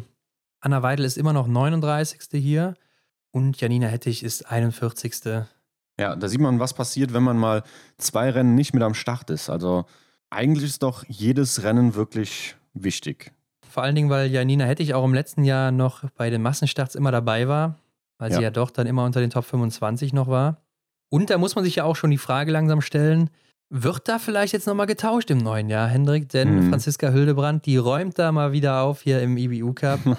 äh, musste ja wieder zurück jetzt in dieser Woche. Anne Weidel kam ja wieder nach ja. ihrer Krankheit in den Weltcup. Und da war dann eben ein Platz zu wenig im Team. Das heißt, Franziska Hildebrand musste nach Obertiljach und da im IBU Cup laufen und wurde Zweite im Einzel mit der besten Laufzeit und Sechste im Sprint mit einem Fehler und auch wieder der besten Laufzeit. Also, wenn die sich nicht anbietet, dann weiß ich auch nicht. Mhm. Kommt man schon ja. eigentlich nicht mehr dran vorbei als Trainer. Ja, glaube ich auch nicht. Also, Franziska Hildebrand, die zeigt sich hier wirklich nochmal sehr gut. Ähm, ist, glaube ich, so dann auch die erste, die dann da äh, zum Austausch kommt, beziehungsweise den Schritt nach oben in den Weltcup dann wieder bekommt. Ja, und Janina Hettich, ja, muss dann auch schon fast aufpassen, dass sie mit zum Olympia fahren kann. Auf jeden Fall. Und äh, ich glaube, sie muss aufpassen, dass sie auch in Oberhof noch dabei ist. Wenn da niemand krank wird, könnte ich mir schon vorstellen, dass der Wechsel ins Haus steht. Ähm, bei den Herren sieht es ja auch ganz gut aus, immer noch weiter. David, David Zobel gewinnt hier auch im Einzel. Der Sprint war dann das erste schlechte Ergebnis der deutschen Männer jetzt im IBU Cup. Da war Lukas Fratscher der Beste mit Platz 13. Und ja. äh, im Einzel war er auch zum Beispiel Sechster. Also die bieten sich an. Und diesmal waren auch große Namen dabei im IBU Cup. Ne? Dominik Windig mhm. ist da gestartet, Johannes Dahle, Caroline Offigstadt Knotten. Also alles große Namen aus dem Weltcup. Ähm, Johannes Dahle konnte sich übrigens auch nicht empfehlen hier. nee. Drei Fehler im Sprint geschossen. Ja, das ist auch im EBU Cup zu viel. Ja, hat zwar Top-Laufzeiten, aber das bringt ihm dann auch nichts, wenn er so viele Fehler schießt. Ja. Und ja, da äh, sind wir mal gespannt, wie das weitergeht. Mhm. Stars of the Week, Hendrik. Das war letzte Woche Johannes Kühn natürlich und wie Anna soll es Sola. sein? Ja. Genau, hat mich auch nicht gewundert, dass Johannes Kühn das Ding gewinnt, weil er Deutscher ist. nee. Aber ähm, ich, diesmal bin ich gespannt, wer es wird. Also bei den Damen, denke ich, ist die Sache relativ safe. Aber. Ähm, äh, ja. bei den Herren, äh, ja, da glaube ich, ist das schon sehr offen. Ja. Die Stars of the Week kommen wie immer dann am Montag online auf Instagram, nachdem die Folge online ist. Montagvormittag einfach mal reingucken, Erinnerungen schön im Handy machen. Jeden Montag jetzt, wenn Weltcup-Rennen waren, kommen die Stars of the Week bei uns auf Instagram. Ja, im besten Fall direkt nach der Folge, wenn ihr die Folge gehört habt, Instagram abchecken und abstimmen. Und ja, was kann man schon mal kurz sagen? Wir wollen noch kein zu großes Fazit hier machen, denn wir machen in nee, der nächsten Woche unsere Zusammenfassung des ersten Trimesters, wo wir alles nochmal Revue passieren lassen. Ja, genau. Also, erstes Trimester ist rum. Wissen jetzt, glaube ich, alle. Äh, es geht in die Weihnachtspause bei uns, aber nicht. Wir machen montags einfach weiter, klar. Denn es gibt genügend zu besprechen. Genau, das ausführliche Fazit folgt natürlich dann über das erste Trimester. Schauen wir mal, was wir uns dafür Highlights rauspicken. Negativ als auch positiv. Also es gibt, glaube ich, immer noch eine Menge zu besprechen.